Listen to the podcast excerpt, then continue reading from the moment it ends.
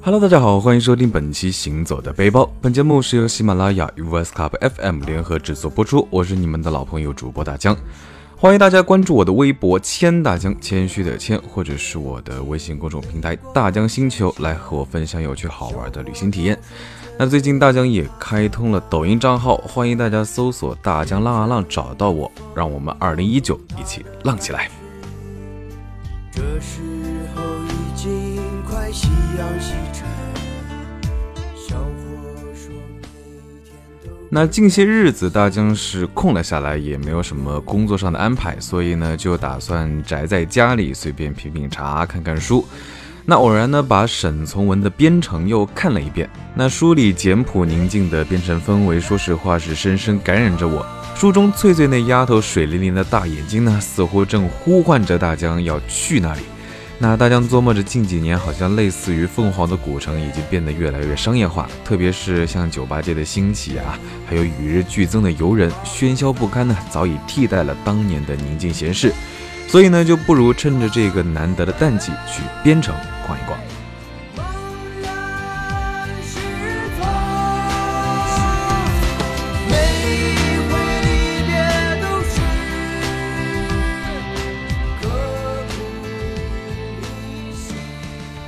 说到这里呢，就需要和各位听众朋友们科普一下，沈从文先生笔下的边城呢，其实并不是指凤凰古镇，许多人误解是因为啊，那是沈先生的故乡，名气更大。但是呢，它离边还远着。真正的边城呢，是指湘西的边城镇，也就是茶桶古镇，位于湘黔川三省交界处，即鸡鸣三省之地。与之相隔着碧绿的界江、清水江的呢，则是重庆的红安古镇。巧的是呢，重庆也叫做边城。横跨两岸的界桥两端呢，分别写着各自的地名，以及立有界碑。两个边城面积呢，都非常的小，但是还是很有看头的。他的背影很快消失在人群。姑娘重新上船，轻抚栏杆。她的白裙在夕阳下。而且呢，直达边城的汽车呢，只有秀山花园，还有松桃牙家镇。目前来说，除了自驾的游客以外，任何地方想到边城来，都要到这三个地方转乘汽车。如果乘坐火车到秀山，那出站后在路边公交站转乘八路公交或者是出租至秀山客运站。若汽车到达的是秀山客运站呢，站内换乘即可。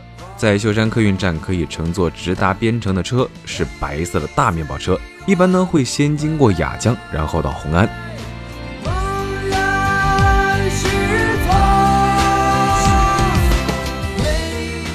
联系两镇之间的渡船呢，叫做拉拉渡，又叫红安渡。如今的拉拉渡是一种正规的交通工具。那古朴的渡船上装有监控以及一些必要的设备，就像公交车一样，票价只要一元。有一名老船工用一根木头削制的挂钩夹在横拉于两岸之间的钢索上，那仅凭一手之力把木船拉往对岸。说实话，大家看着船工轻松娴熟的动作，说实话还是觉得啊，这个老翁是久经沙场，还是挺费力的。街上素步徜徉，年岁宁静如常，空气还有点凉，小店的门窗。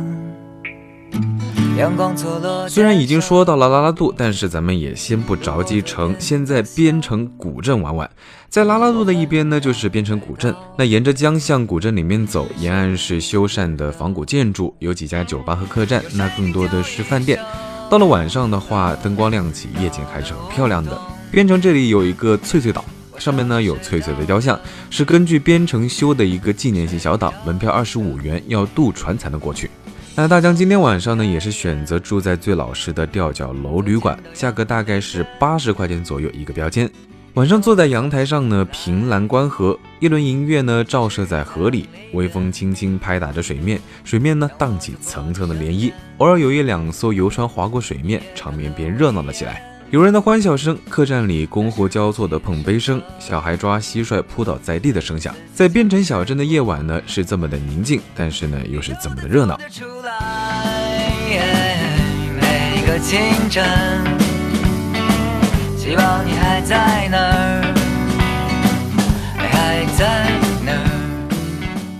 第二天早上，外面淅淅沥沥的雨声夹杂着旅馆楼下的嘈杂声呢，说实话是把大江吵醒了。往下一看，只见街巷中人们熙来攘往的，甚是热闹。大多数人呢都背着独具湘西特色的竹背篓啊，原来大家在赶集。说实话是来得早不如来得巧。那大江呢当然也是要去凑热闹，马上呢便融入人群当中，体验这份难得的市井风景。最让我喜爱的呢是那些舒舒坦坦坐在大人背篓里的小孩子，他们或睁大好奇的眼睛四处张望，或者是对一切不屑一顾似的懒洋洋的坐在里面，或者是正甜甜的入睡，一个个呢就像玩具娃娃似的，特别可爱。同样可爱的呢，还有小动物们，市场上一笼笼毛茸茸、憨态可掬的小鸡、小鸭呀等等。每逢农历日期尾数为五十呢，都是边城镇的集市。听众朋友们可以早晨起来以后呢，去感受一下，在集市上可以买到当地的玉米粑粑，是包在玉米叶子里面的，味道呢有一点点像玉米面的馒头。那大江呢也是凑合凑合，就当做今天的早饭。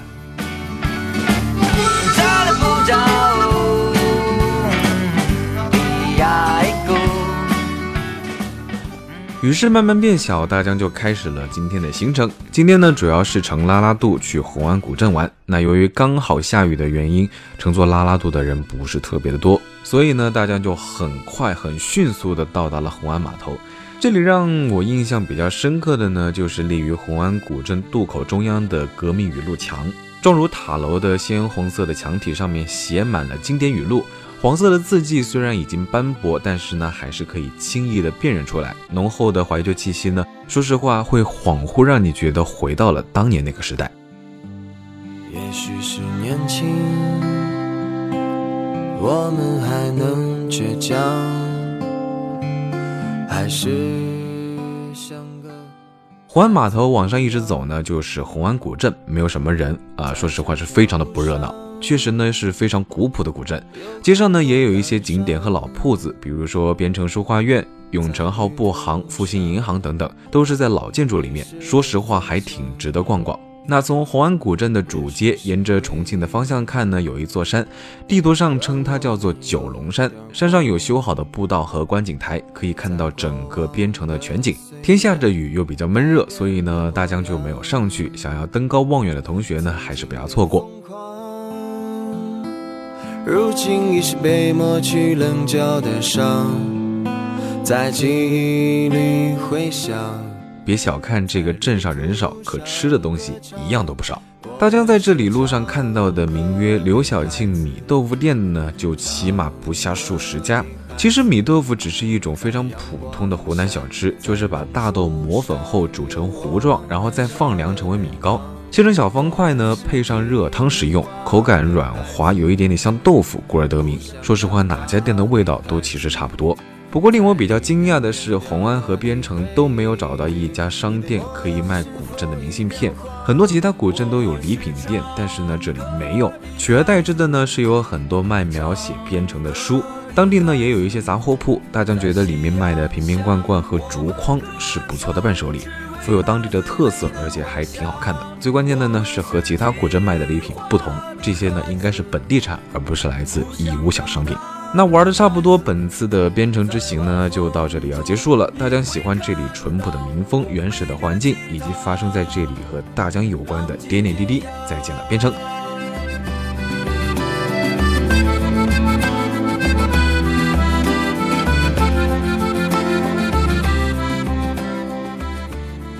好了，我是大江，欢迎大家关注我的微博“千大江”，谦虚的谦，或者是我的微信公众平台“大江星球”，来和我分享有趣好玩的旅行体验。那大家呢，也可以在抖音上搜索“大江浪啊浪”找到我，让我们二零一九一起浪起来！拜了个拜，我们下期节目再见。